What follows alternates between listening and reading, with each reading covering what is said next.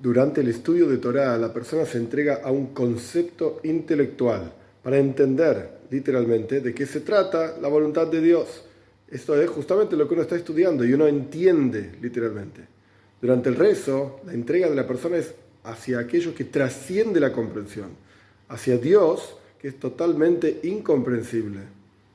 Al respecto del estudio de Torah, es como si fuese un alumno frente a su maestro la cuestión es entender qué es lo que el maestro está enseñando. Al respecto del rezo, es como si fuese un hijo frente a un padre misericordioso que el hijo no lo va a comprender. Pero aún así uno entiende, el hijo entiende que este es el padre y que realmente quiere lo mejor para él.